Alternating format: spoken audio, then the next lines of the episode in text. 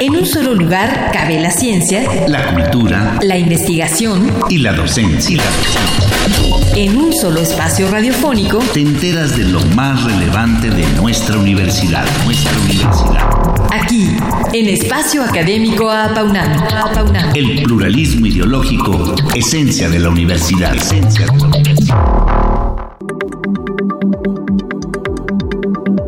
Recientemente se llevó a cabo la decimoséptima Asamblea General Ordinaria de la CONTU en la Casa Club del Académico con la presencia de diversas personalidades. El secretario del Trabajo, licenciado Roberto Campas Cifrián, el rector de la UNAM, Enrique Graue Vigers, representantes de la Confederación Nacional de Trabajadores Universitarios del país y, por supuesto, su anfitriona, la química Berta Guadalupe Rodríguez Sámano, secretaria general de APA UNAM. En esta ocasión, la discusión se centró en la situación del financiamiento a las universidades públicas del país, ya que resulta indignante que no se invierta en el desarrollo de la ciencia y la cultura y que cada año haya recortes millonarios a esos rubros. Es por eso que hoy continuaremos este tema que ya iniciamos desde la semana pasada a través de las voces de algunos de los participantes. Este martes Retomamos las entrevistas que hicimos a algunos de los representantes que asistieron a la decimoséptima Asamblea Ordinaria de la CONTU. Empezamos por el maestro Víctor Manuel Méndez Sánchez, secretario del Exterior del Sindicato del Personal Académico de la Universidad Veracruzana, y asesor técnico de Contu. Me gustaría que nos dijera a un nivel más amplio, dado que eh, el puesto que tiene, eh, pues cómo vio Contu en esta asamblea eh, el tema del financiamiento para las universidades públicas del país. Este tema lo hemos venido abordando ya desde hace muchos años y hemos observado que se han dado recortes muy significativos para la educación superior eh, sobre todo en los dos últimos años, en donde eh, tenemos ahí registros de eh, más de 10 mil millones de reducciones presupuestales a, los rubros extraordinarios, lo cual está generando un peso muy grave para, para las universidades públicas estatales. Y además, otro tema que eh, hemos venido también este, considerando son eh, los recortes que se han este, aplicado al, al CONACYT, eh, que tienen mucho que ver con la investigación científica, con el desarrollo este, tecnológico y con la innovación, que son áreas prioritarias para el desarrollo de este país. Maestro Víctor Manuel eh, Méndez Sánchez, eh, ¿hubo algún otro tema importante o colateral que se desprendió de esta asamblea? Todos los temas eh, prácticamente están girando alrededor de, la problemática del financiamiento. Uno de los temas que más han resaltado en, en, todas las reuniones que hemos tenido es el de las la, la, problemática de pago de las pensiones y jubilaciones, que es, eh, yo diría, digamos, la columna vertebral, digamos, de, de la problemática que se está este, dando en este momento, porque eh, eh, prácticamente todas las, las universidades públicas del país están en este momento enfrentando fuertes problemas económicos para hacer el pago de, de, esta, de esta prestación de seguridad social. Y eh, en, en, algunos casos eh, eh, este compromiso está creciendo de manera muy acelerada, digamos, de tal forma que está poniendo en riesgo hasta la inviabilidad, digamos, de, de del, del sistema universitario. No es posible, digamos, que en este momento algunas universidades estén pagando de su propio presupuesto eh, entre el 35 o 40% de la nómina que corresponda al, este, al pago de las pensiones y jubilaciones. Ahí tenemos, por ejemplo, los casos de universidades como la Universidad Michoacana de San Nicolás de Hidalgo, que está en esta situación, la Universidad eh, Benito Juárez Autónoma de Oaxaca, eh, otras universidades que aparentemente no tienen el, problema muy serio, pero Eh, hablemos ahí de la Universidad Autónoma de Nayarit, la Universidad Autónoma de Morelos, la Universidad de Sinaloa, la, de Ciudad del Carmen, entre otras eh, muchas universidades que algunas eh, todavía no, no han este, reflejado ese problema en, su problemática de financiamiento, pero que ya están este, a punto de salir a la luz. Estamos con la maestra químico farmacobióloga María Luisa Acosta Martínez del Sindicato Administrativo de la Universidad Autónoma de San Luis Potosí. Muchas gracias por estar con nosotros. Gracias por la invitación. ¿Qué otro tema importante o colateral se desprendió de esta asamblea? Bueno, en el caso de los, voy a hablar del caso de los administrativos. El tema que se desprendió, y no nada más en esta asamblea, sino en todas las que hemos tenido en los últimos tiempos, es el, el salario profesional para los trabajadores que realizamos actividades no académicas, ¿sí? Porque lamentablemente los salarios que percibimos todos este, están muy, muy por abajo del poder adquisitivo. Como ustedes saben, los últimos incrementos que ha dado el gobierno federal pues no ayudan en mucho. Entonces, una vez más, en, este, en el seno de esta asamblea, nuestro tema colateral y que nos preocupa mucho eh, son los, los salarios. Por eso es que este, nuevamente nosotros hemos luchado muchísimo porque se nos autorizara la carrera administrativa, que no es otra cosa más que mejorar los salarios. creo yo, consideramos que ya lo de la carrera administrativa ya no se dio y ahora nos estamos enfocando, así lo, lo resumimos ayer y lo acordamos en nuestra asamblea de ANSAU, que eh, somos el personal administrativo, este, pedir, luchar por el salario profesional. Nos gustaría también saber qué respuestas esperan obtener de las autoridades con respecto a esta problemática que nos ha comentado.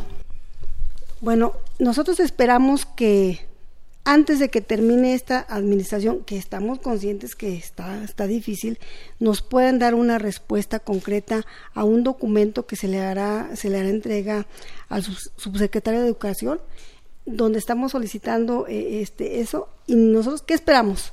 Pues que finalmente sí se nos dé esta respuesta. Quiero comentarles que esta petición se la hicimos directamente, bueno, no recuerdo el año, cuando el actual presidente de la República, Peña Nieto, era gobernador del estado de Toluca. Él nos acompañó a, a una asamblea y ahí se le hizo la petición.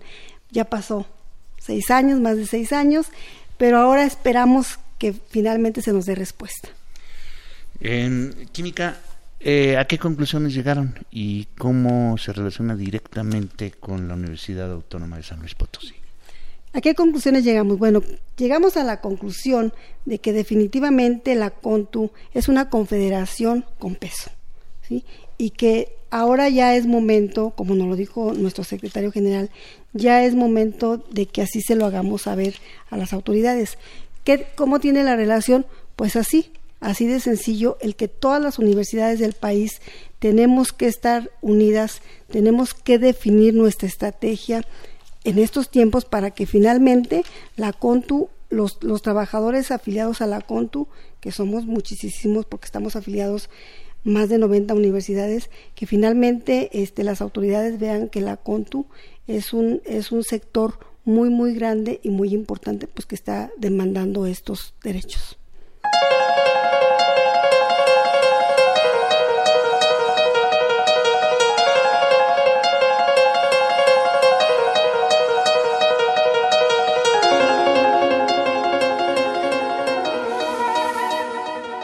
Estamos aquí con el abogado Jaime Francisco Mesa Mújica de la Universidad Autónoma de Puebla.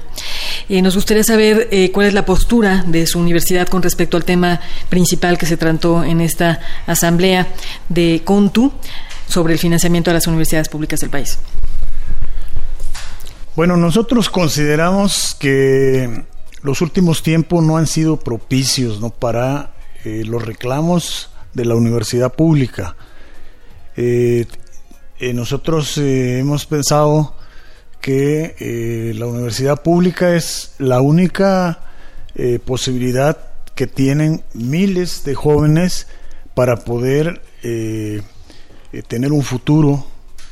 Y de esa manera, pues, cuando eh, no tenemos nosotros respuesta de las autoridades, eh, nos estamos preocupados, sobre todo, digamos, porque eh, me consta, en razón de que he acompañado en diversas ocasiones al secretario general de la CONTU para platicar con las diferentes autoridades, con especialmente con autoridades de la SEP, y ahí, eh, bueno, nos han ofrecido resolver eh, la situación económica financiera de, los, de las universidades públicas, sin embargo,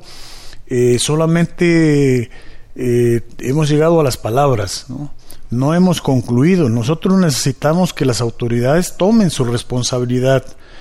las universidades públicas no tenemos otras fuentes de financiamiento, ¿no? Las, o mejor dicho, la principal pues es precisamente los recursos eh, públicos y de esa manera creemos nosotros que eh, deben ser eh, quienes aporten lo necesario para que podamos nosotros conseguir los sindicatos, consigamos las condiciones de los trabajadores. Queremos nosotros que los trabajadores universitarios tengan sueldos, como dice la Ley Federal del Trabajo, ¿no? Sueldos dignos, eh, y de esa manera pues eh, nosotros reclamamos y ya debemos decir que ya basta de que eh, se nos platique únicamente que va a haber soluciones. Lo que queremos ver es las bolsas de financiamiento y que sean aplicadas desde luego con transparencia. Tenemos otro problema. cuando llega a haber algún recurso, llega a los estados antes de que las universidades, ¿no?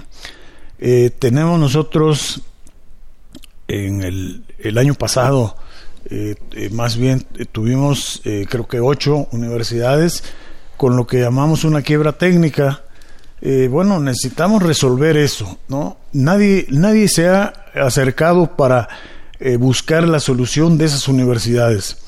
yo recuerdo hace muchos años que la UNAM tuvo un problema bastante fuerte eh, la UNAM estaba cada vez que necesitaba dinero pedía un préstamo para poder resolver sus eh, condiciones, para resolver la situación de sus académicos. Pues hubo una respuesta y el gobierno federal determinó, bueno, condonar ya la, la deuda.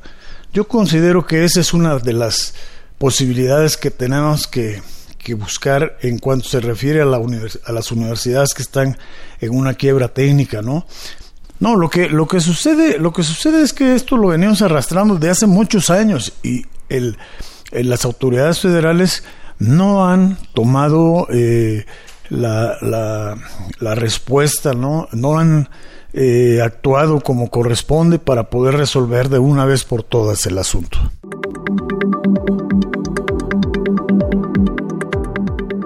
Como escuchamos, la situación presupuestal de las universidades públicas del país hace tiempo que viene siendo precaria y que incluso algunas de ellas están al límite.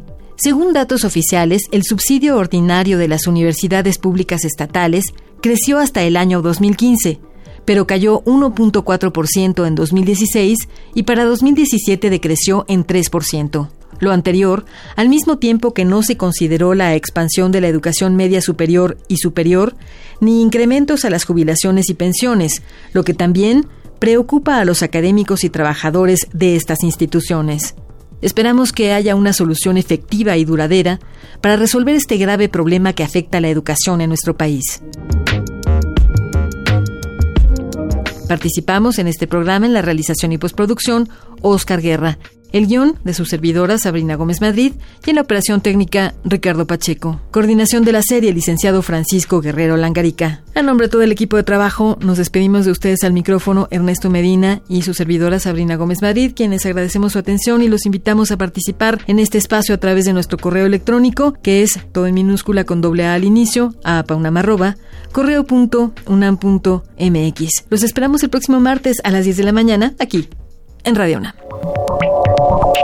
En un solo lugar cabe la ciencia, la cultura, la investigación y la docencia.